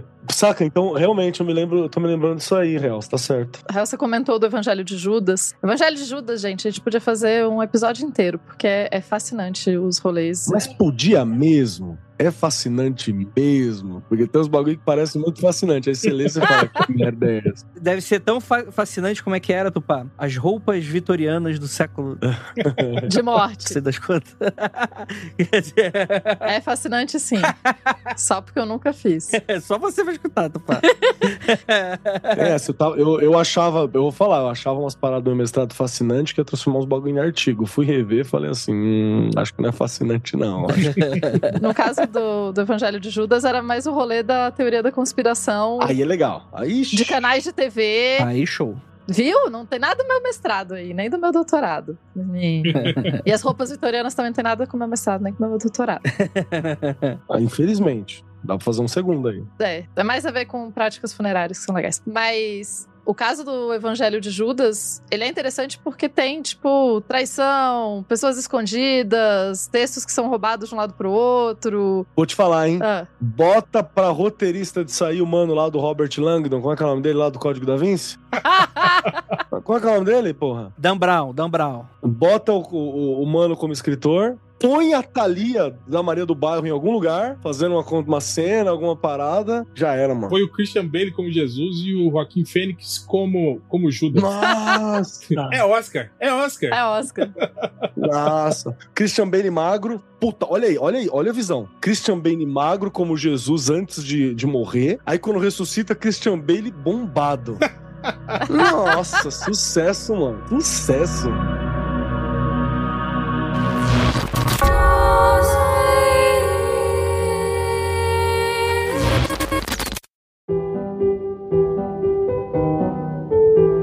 Sobre a questão das traduções, vocês estavam comentando, eu não diria que são erros de tradução. Porque traduzir, vocês sabem que é um negócio muito complexo, né? Então, às vezes, uma palavra não tem uma tradução exata em outra língua e você vai tentar traduzir do jeito que funciona mais ali. Quando a gente trabalha com esses textos, a gente tende a pegar, por exemplo, eu trabalhei com o livro de Tobias. Aí a passagem que eu tava estudando, eu pegava ela em, sei lá, 30 manuscritos diferentes da antiguidade, comparava palavra por palavra que eram utilizados em todos esses manuscritos, para saber quais eram as variantes de língua e tentar entender quais as variantes. E a partir daí que você pensa, quem traduz a sério, né? Os tradutores que fazem trabalho de tradução vão olhar esse tipo de variação. Então, muitas vezes não tem uma tradução melhor do que a que foi. Não, mas eu não tô criticando. Isso não é crítica literária. A adaptação, Tupá. tô falando que isso talvez possa mudar um sentido teológico. Ah, com certeza. Mas é outra coisa é que a tradução reflete muito do sentido teológico que está sendo feito na época que a tradução é colocada, né? Então, cada tradução indica muito, porque essas coisas, elas foram interpretadas de formas diferentes ao longo dos milênios, assim. Sim. Mas, mas, Tupá, não pode acontecer, como no caso desse do Evangelho de Judas, rolar uma pressãozinha ali dos canais competentes pra meio que dizer, ó, eu acho que não vai pegar bem isso aí, viu? Isso aí, tipo assim, tá mudando muito o jogo aí, ó. Vamos, vamos retraduzir aí. Eu acho que você tá colocando os canais competentes como cínicos demais. é porque a gente tem que lembrar que essas pessoas acreditam na parada também. Depende, é no Brasil? Se for no Brasil. no, no Brasil que a gente tá falando? Não, mas, gente, olha só. Quando a gente tá falando de cúpulas de instituições religiosas, a gente tá falando de gente com pessoas muito diferentes, com objetivos econômicos e políticos muito diferentes. Então você não tem uma, um comando central que concorda com todas as coisas. Mesmo dentro, sei lá, do Vaticano, você tem visões diferentes de como o texto deve ser escrito. Todas essas visões vão brigar entre elas e há que ganhar, ganha por N motivos, assim. Então, Vai mandar o, o assassino ninja do Vaticano lá. que absurdo.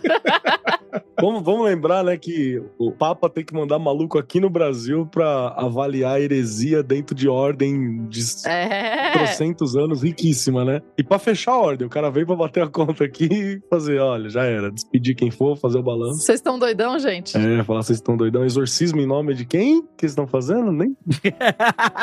Ah, Como é que é? A ordem é de quem? Pois é. Então, realmente, eu acho que é bem, é bem por esse caminho. E tem um rolê que eu vou falar de novo em defesa da galera religiosa. Tupá vai saber falar melhor, mas você descobriu que a galera religiosa tem um comprometimento muito grande com aquilo que eles consideram sagrado, né? Então, mesmo as cópias, ao longo de tanto tempo, encontrando cópias anteriores de manuscritos, de seja lá o povo, você teve uma fidelidade muito grande. Porque, diferente de mim, do réu, da Tupá e do Andrei, que se pegasse um texto, ia traduzir pela curiosidade histórica, ia traduzir por, né, para tentar contextualizar para tentar isso, para tentar aquilo, a galera religiosa tem uma puxada que é muito mais a fé, né? Eu vou fazer isso porque este texto tem que durar os séculos. Pode ser que ele não seja claro hoje, mas talvez a revelação que acontece a cada dia revele ou desenvolva algo melhor lá para frente. Então é mais um ponto que é bem importante. Tem essa, esse comprometimento muito grande e também deve ter a consciência de que a teologia a gente consegue fazer encaixar. Acho que um exemplo legal disso, de uma teologia que vai mudando ao longo do tempo, é como do, dos anos 2000 para cá, o Vaticano, por exemplo, começou a trabalhar melhor com a ideia da possibilidade de Jesus ter nascido em uma caverna, né? Porque lembro que tinha toda uma discussão de onde seria essa manjedora e tal, tal, tal, e tem um rolê de tradução. E começou a se aceitar melhor. Falou, não, pode ser, cabe, há espaço para isso. Não precisa ter sido num estábulo, não sei o que. A manjedora pode ser em qualquer, em, em, um outro tipo de espaço, a descrição da manjedora. Então você tem uma, uma, umas outras variabilidades de possibilidades, assim, né? O que não, obviamente, que não vai cancelar o cânone. Não vai estar tá escrito lá que, sei lá, ele não ressuscitou, não é filho de Deus, não teve corpo, né? Você não vai ter nada que vai afetar pesadamente o cânone. Mas são coisas que são, são retcons que, que tem espaço ao longo de alguns detalhes. E mesmo esses demora muito tempo para se trabalhar e para se aceitar, né? Por quê? Porque é religioso. É um, é um conceito diferente de, de lidar com o texto e de respeito àquilo que está sendo escrito, né? Concordo com o que ela falou, claro. Mas é, com certeza as traduções e as versões, inclusive você traduzir, você olhar, né? Tipo, sei lá, os gringos gostam muito tal da Bíblia do Rei James, né? Do Tiago, que enfim, reflete as visões teológicas da Inglaterra naquele momento. E com certeza tem brigas políticas e com certeza tem influência política nas formas que isso vai sendo traduzido. Eu não tô descreditando essa parte, assim. É só para deixar um pouco menos parecendo que tem, tipo, uma grande cúpula da igreja que comanda todas as definições, assim. É muito mais porque, tipo, todo mundo meio que concorda com a visão que tá espalhada na sociedade e daí eles traduzem do jeito que reflete. Agora, em defesa da do réu, eu acho que você consegue fazer exatamente o que o réu está propondo, não precisando ser no texto sagrado. Você faz isso através da interpretação teológica daquele texto. Ah, sim. Através da construção de teologia que você faz. Um exemplo disso que eu sempre cito aqui é o parça que estava fazendo doutorado com o mesmo orientador que eu na época do mestrado, que a parte da tese dele era que um determinado grupo criminoso do crime organizado, que eu não vou citar o nome porque eu não sou maluco, e, e é isso aí. Não sou bobo? Esse determinado grupo estava construindo uma estrutura teológica de interpretação bíblica do Velho e do Novo Testamento que comportasse as ações desse grupo. Então, quando se diz irmão naquele lugar, vai comportar a, a visão deste grupo do que é a Irmandade. Quando se fala no Velho Testamento sobre ir para a batalha, vai se comportar para que você tivesse um, uma possibilidade de que membros desse grupo, ao cometer seus atos infracionários que envolvem de crime tráfico de drogas, assassinatos, entre outras coisas, porque é uma grande empresa, na verdade, você tivesse espaço para uma visão teológica e de fé dentro dele. E como isso está relacionado com as periferias, com as pequenas igrejas, com diversos movimentos dentro de áreas periféricas e por aí vai. Aí já é uma mente pensante. Aí já é alguém que ou porque acredita muito nisso ou porque tá querendo organizar isso a longo prazo. Já aí tá envolvendo plano de poder. Então acho que nem tanto no texto, mas nas interpretações teológicas você consegue construir planos de poder fortemente mesmo. Como a Tupá falou, tipo, de não ter uma, uma cúpula, né, que comanda tudo, eu diria que é muito pior, tem várias cúpulas. Sim, Verdade. Concordo. Não... Mas é, é isso, só, só, só uma brincadeirinha, gente. Não, mas é, é, a, é a parada, né? Assim, é difícil. Esse bloco organizado é, em geral, é mais complexo. Tem milhares de blocos organizados que estão se debatendo ali para ver quem que vai pegar. E, gente, se não, não fosse, se não desse treta, se não tivesse gente há mais de dois mil anos pensando no rolê, a gente nem tinha teologia. É isso que eu tô falando. Por exemplo, o que o Keller falou agora aí desse grupo que tá, digamos assim, criando uma, uma, uma charia aí nova do, da, da religião, né, para tentar justificar suas ações, a gente tem que pensar que historicamente isso aconteceu com diversos desses textos que estão aí, né? Inclusive que fazem parte da Bíblia, é isso, gente. Tipo assim, sempre há um viés, né? Na história que é contada, né, gente? Às vezes bem feito, como ao longo dessas épocas, às vezes em processo de ser feito como estudado pelo amigo, às vezes mal feito como o coach do Andrei, né? Tá falando que o cara é Deus a favor da riqueza, porque o cara é carpinteiro, né? Carpinteiro tem MEI. E o pior é que não só meu coach, né? Dentro das igrejas também. Infelizmente é isso aí, né? É aquela coisa, desvalida o Novo Testamento com frases como é mais fácil, como é que é? O camelo passar pelo buraco da agulha do que o rico entrar no reino do céu. Mas valida o já, porque é a espada, não sei das quantas, do Velho Testamento, né? Então quer dizer, difícil, né? É complexo isso. Fé do cara e tal, mas vai ser sempre utilizado, né? Não precisa nem de cinismo achar que religiosos estão querendo tomar o poder, na verdade são ateus estão só usando aquilo para manipular o. Não, você, você pode literalmente acreditar nisso. Tem mensagens, textos de milênios de distância, em traduções diferentes, em coisas diferentes, com ideias diferentes, de povos diferentes. Vo- Você vai conseguir tirar o que você quiser dali, bicho, até o que não tá lá. Então, fazer o quê? Uma eterna vai ser essa eterna disputa, né? Balrog tem asa ou não? Tá vendo? É isso, cara. A gente pega o texto e faz o Balrog com asa ou o Balrog sem asa. E aí vai. É, e você pode acreditar na parada e usar ela pro seu projeto de poder. Você pode fazer as duas coisas. As coisas não precisam ser exclusivas. André, eu sei que você deve estar querendo encerrar, mas, cara, você não pode, sem citar pelo menos Jesus na Grã-Bretanha, que a gente pode É, desenvolva mais, né? juntar ele com as, com as crônicas arturianas aí. Ele no Japão e a parte dos extraterrestres, né, cara? Pô, tem que ter.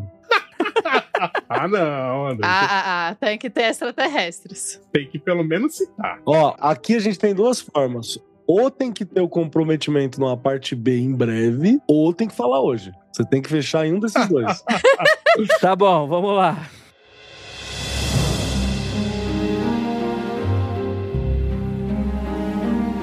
Jesus na Grã-Bretanha e o Santo Graal, né? Que é basicamente a versão do, do, do Dan Brown, do Código da Vinci, basicamente, né? Que é- a ideia seria você juntar as lendas arturianas com Jesus. Então você vai trocar os artefatos, né? E toda a lógica de mitologia celta por artefatos do cristianismo bem mais pra frente. Então o caldeirão se torna Santo Graal e por aí vai, né? Você vai ter várias dessas interpretações. Teria o nome aí de José de Arimateia e Jesus que seriam envolvidos em várias teorias relacionadas a espinhos, terras sagradas, o próprio Santo Graal, como eu tava falando, né? Então tem bastante coisa que rendeu aí na Grã-Bretanha. É tipo assim, é, é uma versão, dá pra ver claramente. Pô, a gente é tão cristão que é a versão deles do, do- da caixa de ovo no porta-mala, saca? É, é isso. Eu acho que a juventude não vai saber o que é isso também, André. Você vai ter que explicar. claro que não. Todos, todos eles morreram com o, o ovo intacto no porta-malas. Como eu falei, a gente tem o Jesus na Índia, a teoria do Japão, que teria pegado seu burrinho novamente e ido ali pro, pro, pro, pro Japão. Ele foi um pastor itinerante que teria estabelecido, né? Pera aí, Andrei. Pô, burrinho não, ele tem que nadar, né, cara, pra ir pro Japão. Não dá pra ir do burrinho. Ah, mas o burrinho dele era total flex, né? Vai, pô, o cara transformava água em vinho. Não, ele andava, andava sob as águas. É, pô. Burro nem é um bicho tão grande assim, dá pra colocar no barco também. Ai, não, então já sei, o burrinho que andou em cima dele, pô. O Jesus carregou o burrinho ali em cima da Ele carregou o burrinho na água. Eu quero deixar claro pra todos os, os religiosos aí que eu não tenho parte nessa piada, porque acho que a heresia chegou, tá ligado? não quero ser excomungado, querem, quero ser recebido pelo Pai nas portas do paraíso. Então, a ideia seria que Jesus teria se apaixonado por uma filha de fazendeiro chamado Miyuko. Teve três filhos e morreu aos 106 anos de idade na aldeia montanhosa de Xingo. Xingô. Ele é lembrado pelo nome de Daitenku Taro Jurai. Fica aí a curiosidade aí pra vocês. Não tem a tradução do nome? Eu Acho que, acho que dá pra, A gente descobriu nesse episódio que dá pro, tradução dá problema, né? então vamos manter assim mesmo. Praticamente o Wolverine, né, cara? Tipo, né? É. No Japão, na Índia. né? É o caolho, né? É, e o pior é que pra traduzir japonês você precisa ver o... a letra, né? Você precisa ver qual que é o caractere, porque por som dá pra dar qualquer merda, né? Exatamente, né? A ideia seria que é recontada de vários jeitos, assim, essa história, né? Primeiro que Jesus teria ido ao Japão pela primeira vez aos 21 anos para estudar teologia. Então, você tem esse intervalo. Ele teria desembarcado no porto da costa oeste de Amanohashidate. Acho que é assim que se pronuncia.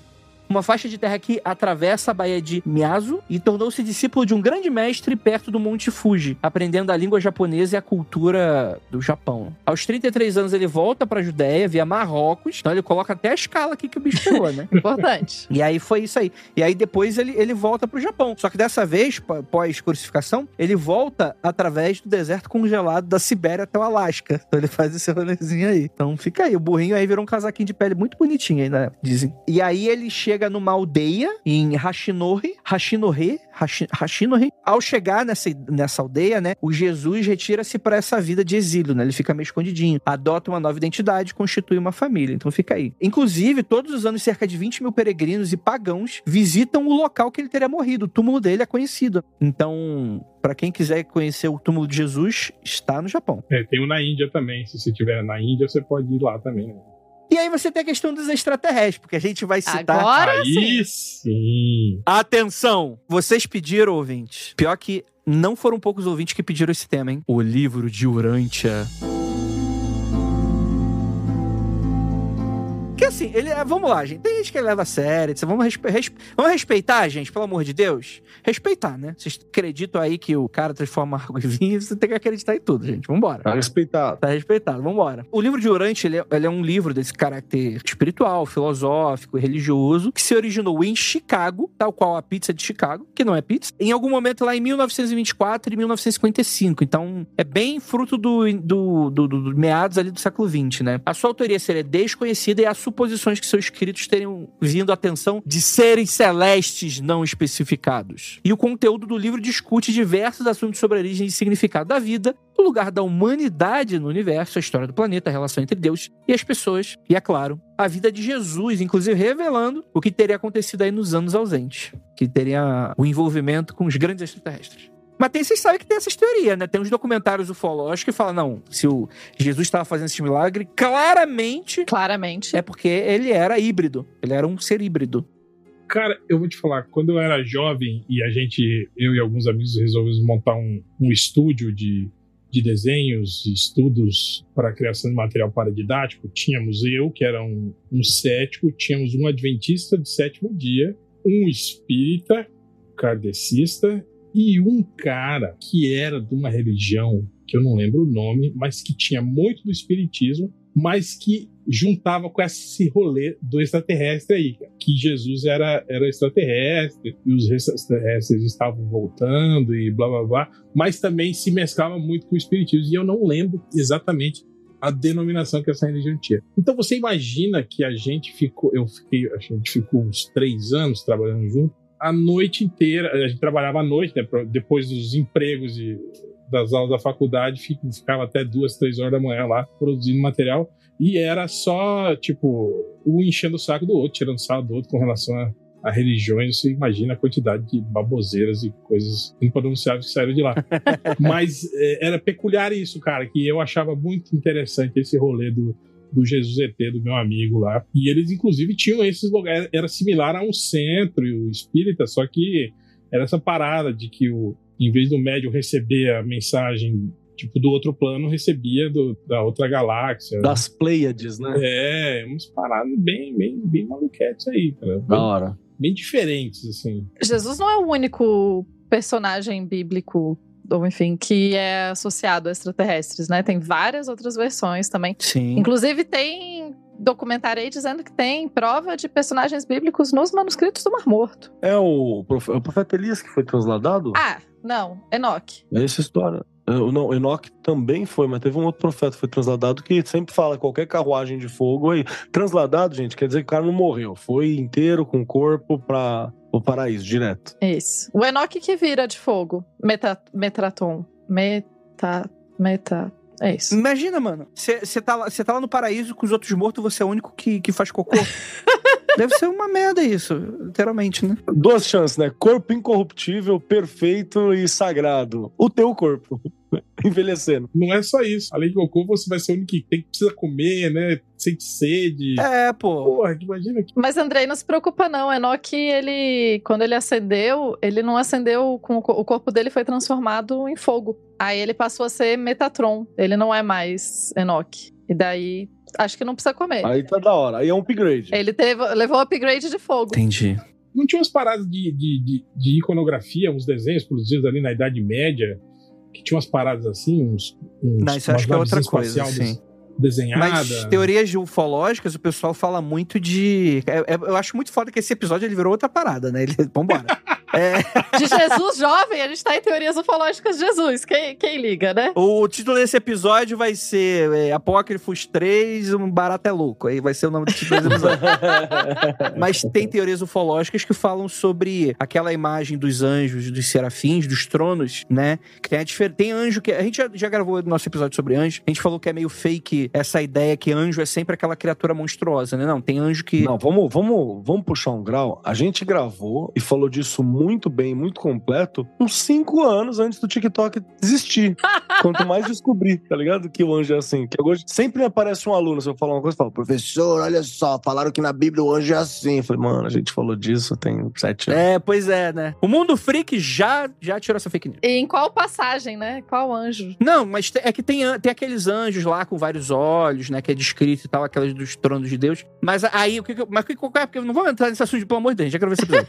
é, é, o que eu tô falando é que tem o ufólogo que fala que essas aparições dos anjos é tipo anjo meio Jordan Peele, saca? Do, do, do Nope. Na verdade, é aquilo ali que eles estão vendo, não é anjo de verdade. É uma interpretação de um UFO. E aí, essas abduções aí é uma continuação, essa história dessas abduções aí que o pessoal morreu em vida. Morreu em vida, não, né? Transcendeu, né? Foi, foi pros caralho. Em geral, as pessoas morrem em vida. É mais raro você morrer depois de morto. Diga isso pros vampiros, Tupá. Todos eles estão muito tristes agora com seu comentário. Eu não falei que é impossível, eu falei que é mais raro. Verdade.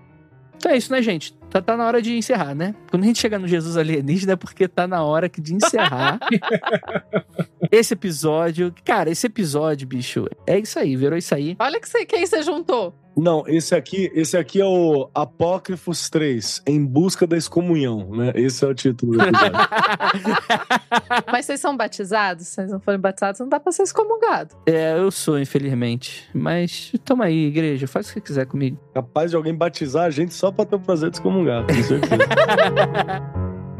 Gostaria de agradecer a todos vocês que ficaram até aqui antes que alguém me interrompa e que esse podcast continue por mais 10 minutos. Muito obrigado por essa mesa maravilhosa estar aqui com a gente. Ninguém precisa de abaixo nessa porra, não. Vai tomar no cu. Acabou o podcast. É isso aí.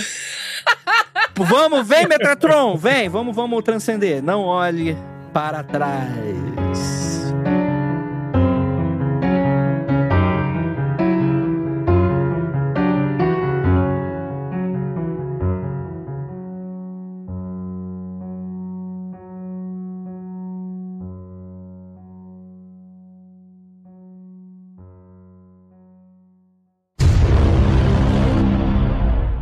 Aqui, ó. Achei, achei ó, o documento histórico Opa. do século XVII, Ah, um caralho. fresco bizantino que mostra. Como Jesus que é um bizantino do século XVII? É, é do History. Então, por Ah, isso. tá, obrigada.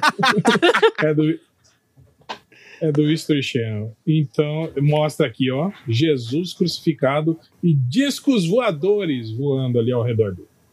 Fica aí, fica aí. Claramente. History Então, Channel se- aí, nosso maior revelador da teologia atual. E o Brian tá do lado, né? Jesus.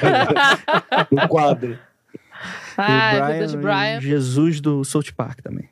É, repetindo aqui, Vida de Brian, dos melhores filmes já feitos sobre Jesus. Então, isso de acordo com vários acadêmicos. Muito bom dia com a fonte. De acordo com os meus amigos que assistiram esse filme comigo 5 horas da manhã. chapado de tenho-. E são acadêmicos. São acadêmicos, no caso. Mas no ca... é, tem, inclusive, um livro escrito Jesus e Brian. Que f- foi de uma conferência de- dos Monty Pythons. So- quer dizer, sobre Monty Python no mundo acadêmico, em 2014 foi essa conferência. Muito bom.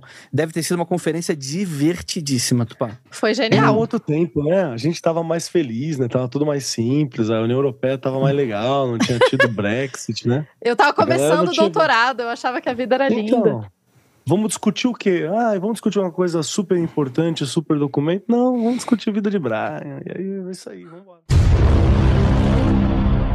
Vamos, vem, Metatron, vem, vamos, vamos transcender. Não olhe para trás.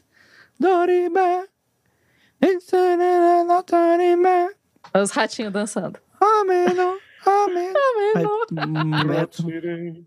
Pode parar a gravação Pode, aqui? pode parar. Este programa foi produzido por Paratopia Podcast Storytelling.